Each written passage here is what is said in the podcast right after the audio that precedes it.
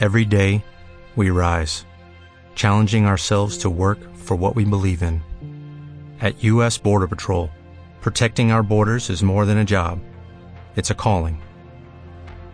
Agents answer the call, working together to keep our country and communities safe. If you are ready for a new mission, join U.S. Border Patrol and go beyond. Learn more at cbp.gov/careers. ¿Han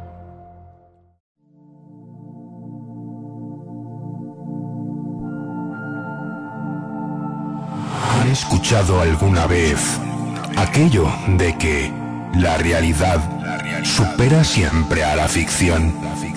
¿Acaso no lo creen? Pues pasen, pasen y oigan. Prepárense para iniciar un profundo viaje a los dudosos confines de lo insólito. Trazaremos ahora y por siempre las etéreas bases del eterno umbral de lo imposible.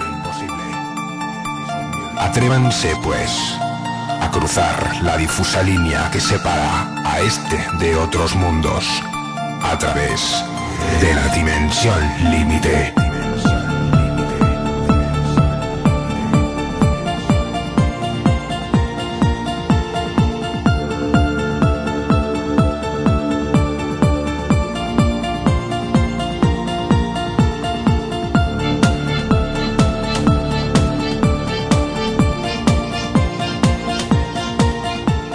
Hola, ¿qué tal? Bienvenidos, bienvenidas a una nueva edición especial, extra de Expediente DL.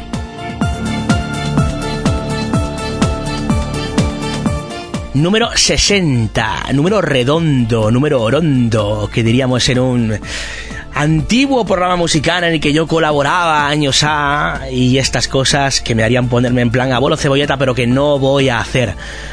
Sí, efectivamente, te habrás dado cuenta, querido oyente, querida oyente, de que mi voz no está al 100%. Eh, me pilló un semitrancazo de estos que se ha puesto de moda a nivel nacional. Y bueno, eh, trancazo lo tengo superado, pero lo de la voz eh, aún me queda alguna que otra secuela. Pero bueno, eso no va a impedir bajo ningún concepto que esté aquí con vosotros para esta edición extra. Como decía, número 60, número redondo. Con esto lo que quiero deciros es que no es el programa mensual de turno, sino que es un programa que, bueno, que se ha salido de la manga sin eh, pretenderlo y que aquí eh, tenéis un programa muy cortito. El programa no creo que dure más de 25 minutos entre músicas, intros y demás, pero que creo que puede hacer especial ilusión a los melómanos, a los amantes de la música, concretamente de la música electrónica clásica, porque tenemos en Expediente DL a nada más y nada menos, me sabe raro de decirlo, ¿eh? aún no me lo creo, que al músico francés Jean-Michel Jarre.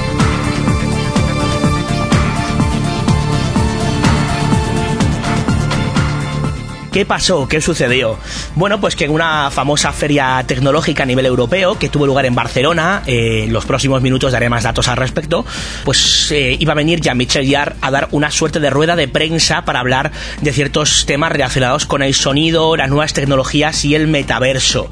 Así que no me lo pensé demasiado, allí me planté, en su fiesta me colé y lo que no podía imaginar era, primero, que tendría ocasión de preguntarle algo al propio Yar en rueda de prensa, y ni por asomo lo que sucedió minutos después. Y es que pude hacerle en persona durante muy poquitos minutos, pero algo es algo, al eh, gran Jean-Michel Yar una pequeña entrevista sobre su sonido y el misterio.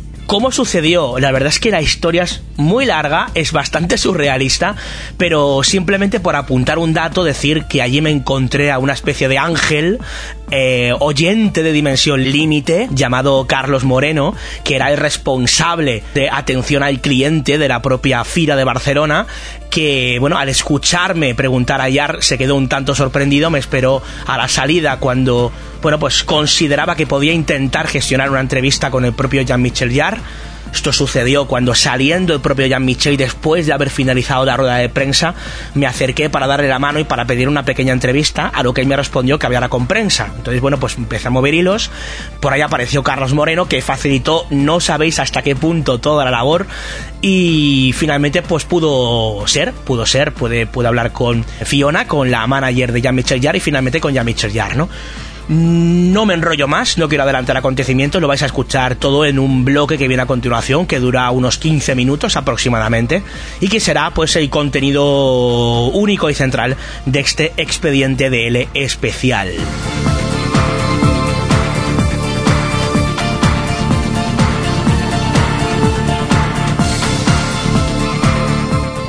Sin más, recordaos que podéis poneros en contacto con nosotros a través del correo electrónico en dimensionlimite.gmail.com o en redes sociales, nos tenéis como Dimensión Límite en Facebook o como arroba Dimensión Límite en Twitter, así como también en Mastodon. Si queréis contactar por Instagram, no tenemos cuenta de Dimensión Límite, pero yo si ando por ahí podéis localizarme como David Cuevas Insta.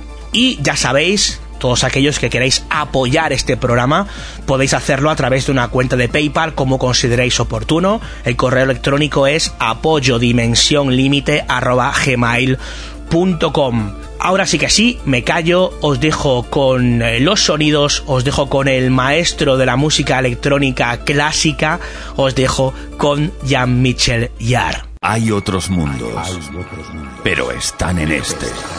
Un libro benéfico, el 15% de la venta, irá destinado a la ONG Médicos Sin Fronteras. JJ Benítez, Jacques Vallée, Bruno Cardeñosa, Miguel Blanco, Jesús Callejo, Carlos Canales, Lorenzo Fernández, Manuel Carballal, Fernando Rueda y hasta 40 autores se unen en esta pionera obra colectiva con ensayos de investigación sobre ovnis, arqueología, parapsicología, enigmas históricos, mitos, leyendas. Hay otros mundos, pero están en este. Coordinado por David Cuevas y editado por Ediciones Sidonia. Ya a la venta.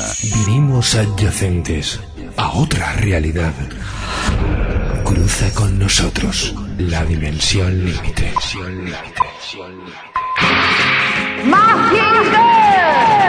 ¡Planeador abajo! ¡Rayos láser, fuego! ¡Mazinger! ¡Adelante! Dimensión límite.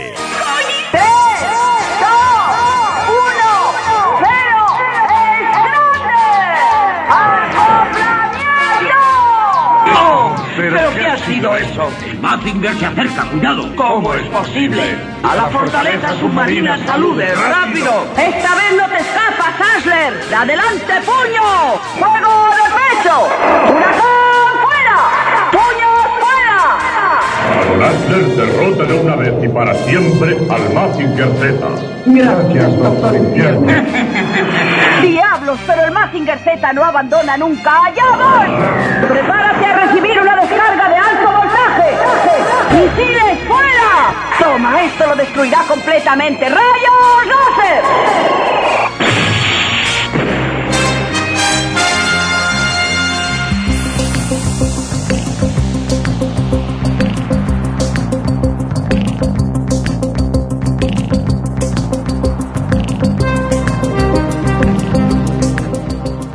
Hola amigos, aquí estoy para contaros una tan increíble como surrealista experiencia que pude vivir el pasado 31 de enero del presente 2023.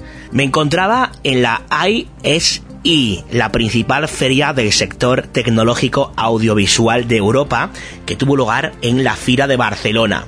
Ahí iba a dar una conferencia con temas relacionados con las nuevas tecnologías, la música y el metaverso, el gran Jean-Michel Jarre, probablemente el artista más eh, importante de la historia de la música electrónica mundial.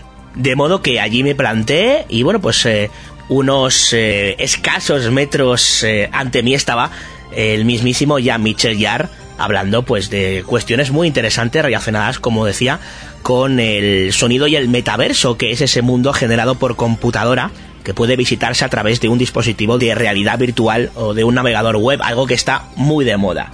Y durante el breve turno de preguntas, apenas concedió tres o cuatro preguntitas, pues ahí estaba yo, Y entonces sucedió lo siguiente. Uh, David Cuevas from Espacio Blanco and Dimension Limited. My question is, uh, what's your opinion Hola, Jean Michel, bienvenido a España. Soy David Cuevas, de Espacio en Blanco y Dimensión Límite. Mi pregunta es la siguiente: ¿Cuál es su opinión sobre la relación entre su música más planeadora y los fenómenos paranormales? ¿Ha tenido alguna experiencia personal al respecto? ¿Y qué relación tienen para usted dichos temas con el metaverso y las nuevas tecnologías? Gracias.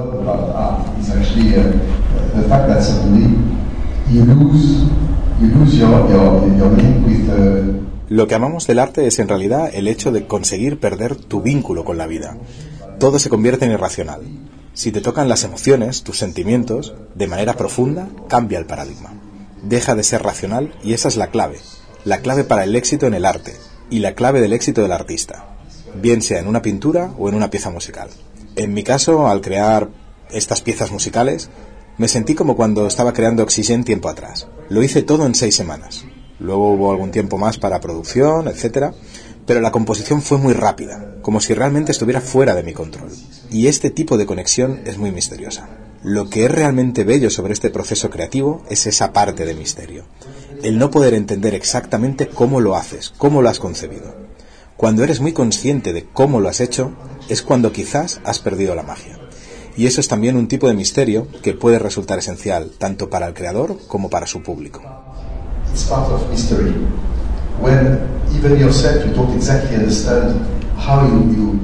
Y en relación a la segunda pregunta sobre el vínculo con el metaverso, como he dicho, soy activista en el sentido de que creo que como europeos debemos tener la ambición de ser parte del metaverso.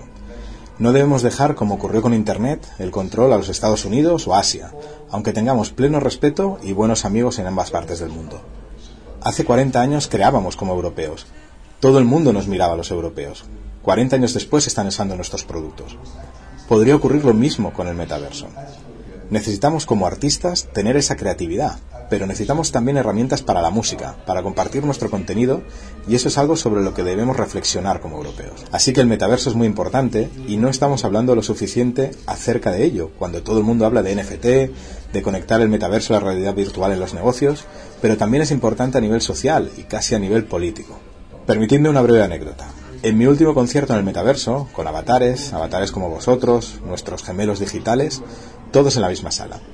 En una sala como esta, había alguien aquí de Shanghai, alguien de Río o alguien de Berlín, todos en la misma sala. Y había una chica muy emocionada, bailando todo el concierto y haciendo muchas preguntas. Yo me puse las gafas para disfrutar de la sesión y también le hice preguntas. Me dijo que era de Manchester y descubrí hablando con ella que era tetrapléjica y que era la primera vez que asistía a un concierto y que estaba bailando por primera vez en su vida. Por tanto, existe esa fantástica posibilidad de crear emociones aumentadas sobre uno mismo a través del metaverso. Y eso es algo que debemos considerar como europeos y que tenemos la responsabilidad de compartir, compartir nuestra visión del mundo y de mantener el control, controlar también la manera en que se comparte.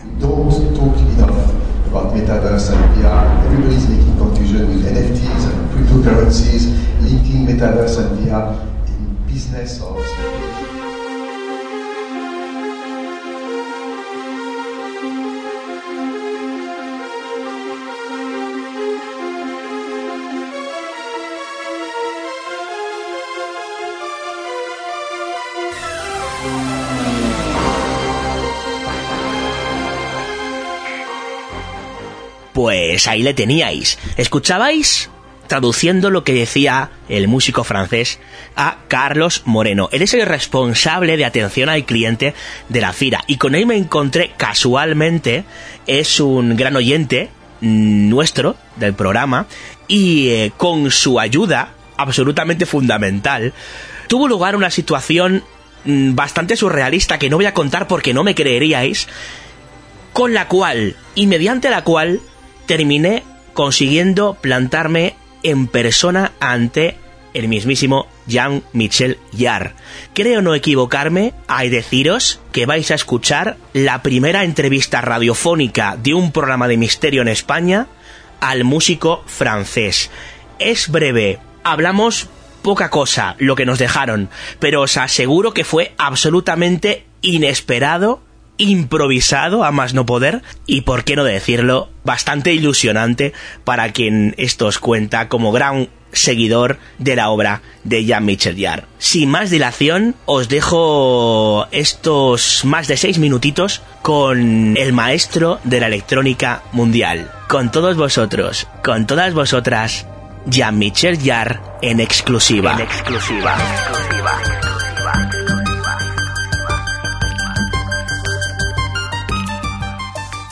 Ya, Michel, I make uh, the question in Spanish and I translate, okay? okay.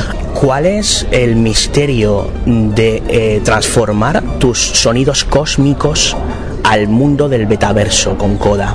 which is for you the mystery of transforming your music to the uh, your cosmic music your cosmic music into the metaverse thanks to Coda and thanks also to the other tools that you may find now you know, VR, virtual reality, metaverse, is a very, very old concept. The first VR concept is a book.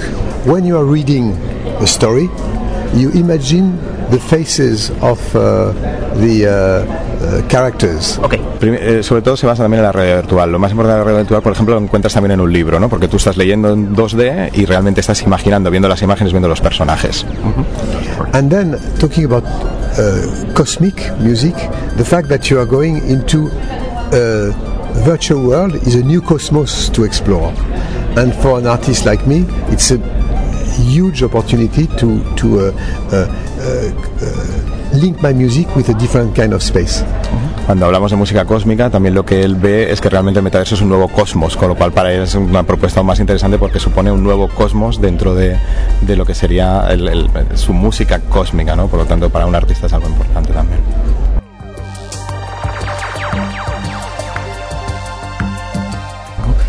Eh, al respecto de este tipo de, de, temas, ¿has tenido alguna experiencia relacionada con lo ufológico? ¿Has visto alguna vez algún ovni que te haya inspirado alguna de tus mágicas melodías cósmicas? in relation to that, have you, I don't know if you have any experience that you've experienced about any UFO, anything, any mysterious thing that you may have seen or approached that is impacting you on your creation, on the creation of your music? No, I didn't have any uh, kind of uh, personal experience about UFOs and all this, but what, what I could talk, what I could say about uh, music is actually, it's always, I always thought quite mysterious the fact that suddenly you do a piece of music, you don't know exactly where it's coming from. It's like uh, it's like coming from somewhere. You know, Oxymore is very complex uh, uh, music with uh, lots of tracks and quite complex. Uh, and I did it uh, more or less in six weeks. It's like if I, and when I listen to it, it's like if it was not me, or there is there, there is a mysterious approach to the way I did it, and like if it was out of my control somehow eh, de alguna manera él no ha tenido ninguna experiencia directa a nivel ufológico y demás, pero sí que para él la parte más misteriosa es seguramente su creación, porque él crea de alguna manera también todo eso, tiene como una especie de inspiración y eso es lo que a veces incluso él en seis semanas, lo que eh, una vez creado, él vuelve a escuchar la música y siente que a lo mejor no es ni suya, está como fuera de su control a través de esa inspiración, de esa experiencia también un poco misteriosa, es la creación.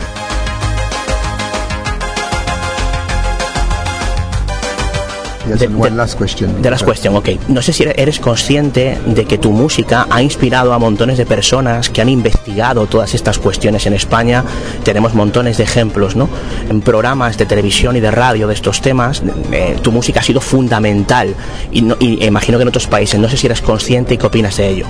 Uh, one thing that is important for us is also to know because your music is inspiring many uh, programs, TV programs, uh, radio programs related to this topic, to, to mysterious and so on, and we uh, mainly in Spain. So we would like to know if you are aware of this, and if now that if you know that, if there's an explanation behind that that you may tell us, like why is that inspiring for this type of programs?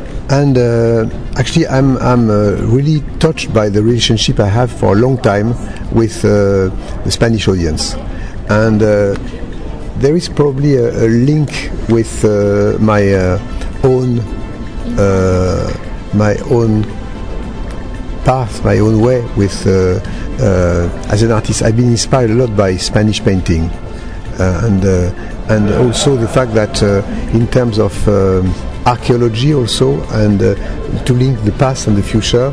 Uh, I know that uh, he gave me something very special uh, a few years ago. That is one of uh, my uh, favorite objects. Lion Man, you mean? Yes. Lion Man. Exactly. Ah, in And Santander. Yes, this is in Cantabria. yes. You know, it's it was Iker, Yeah. Iker Jimenez was Yes, from Milenio and, and um, actually, uh, you will discover in my biography, when it will be translated in English and Spa- in Spanish soon, that I have a chapter about Lion Man. I have an excerpt of en what, la, what en la It was not him. was No, no.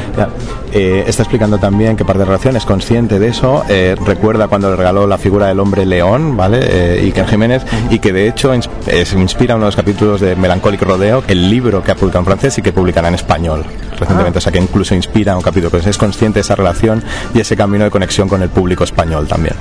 And you know, uh, the, the, this link with Sp- Spain is very special because when I started my work, one of the first uh, letters I got from outside my country, outside France, was coming from uh, Spain. So I have a very strong link with Spanish audience forever. It's always a, great pleasure and great honor to to uh, to, to share my music with a Spanish audience.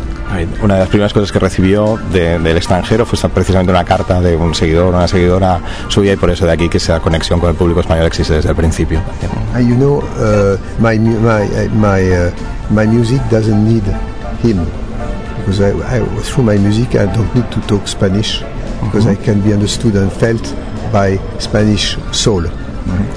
La- gracias a su música no necesita ni hablar español y demás para llegar no solo a mí, sino llegar a ti y demás, sino llegar directamente al alma española. Thank you.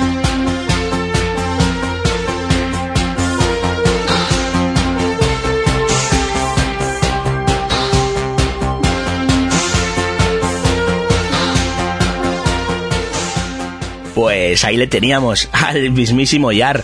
Eh, la verdad es que yo aún no me lo creo. Podéis pellizcarme desde el otro lado de las ondas. Pero sí, sí, ha estado aquí, es, real, ha estado con nosotros. Hemos dado buena fe de ello. Y no quiero despedir este bloque sonoro sin agradecer una vez más a Carlos Moreno, sin el cual esto hubiera sido eh, muy difícil. También dar las gracias a Fiona, su manager, que desempeñó con nosotros una paciencia infinita, así como a Coda, que es la empresa responsable de que Jarre pudiera estar en España, en este caso en la Fira de, de Barcelona, ¿no? Sin más, que la música siempre os acompañe allá donde vayáis y si es con Jean-Michel Jarre, mucho mejor. Hasta la próxima.